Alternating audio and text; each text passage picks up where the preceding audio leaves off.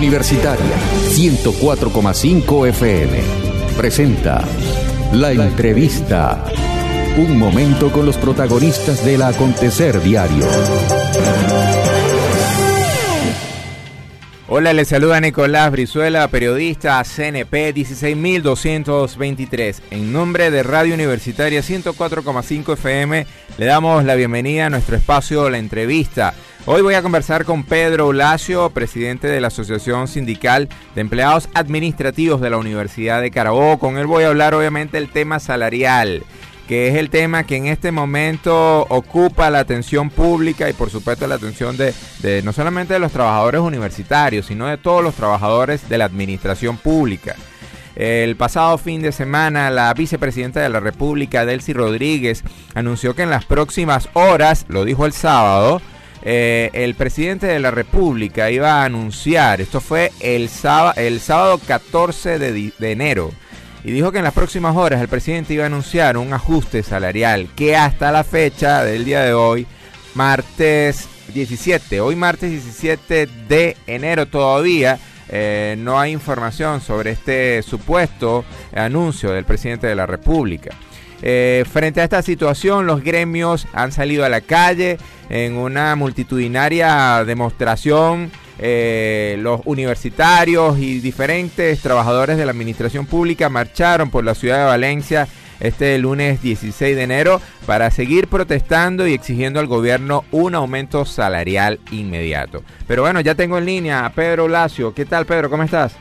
Hola, Nicolás.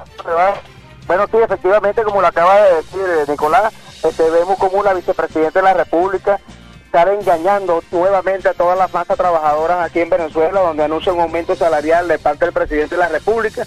Y como lo venimos diciendo nosotros, pues, o, sea, el domingo salieron con un bono, una dádiva, que prácticamente eso no soluciona nada a los trabajadores universitarios. Yo quiero decirle al vicepresidente de la República, Delcy Rodríguez, y al mismo presidente de la República, nosotros no queremos que nos regalen nada, nosotros no queremos más dádivas de parte del gobierno, lo que queremos es un salario digno, un salario que esté ajustado a la realidad inflacionaria del país, un, un salario que esté indexado al dólar. Ellos guste o no les guste la moneda que ahorita en este momento cuenta aquí en este país, en Venezuela, se llama el dólar. Vayan a los supermercados, vayan a cualquier negocio, que todo está reflejado en dólar y eso lo saben ellos claramente. Nosotros no podemos seguir bajo una circunstancia como, están como siguen las universidades ahorita, el caso de la Universidad de Carabobo, que es la misma situación de todas las universidades en el país, Nicolás. ¿Cómo va a ser posible donde una vicepresidenta diga que ellos siempre le hablan con la verdad? Ahora yo les quiero preguntar dónde está el decreto presidencial que dio Nicolás Maduro para los trabajadores jubilados en, mayo del 2022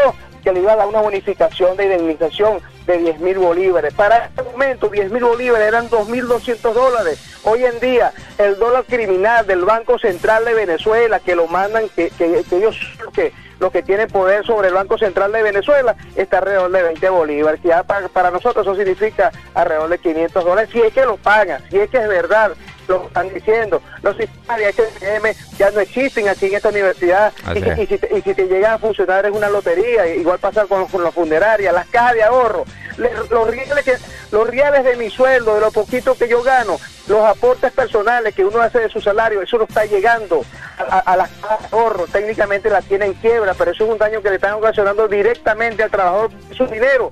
Eso se llama eso se llama un robo, eso se llama, e, se, están apoderando de, un dinero que no les pertenece a ellos, pues un dinero que es directo a los trabajadores. ¿De dónde está lo que dicen las convenciones colectivas? ¿Dónde están los uniformes de los trabajadores?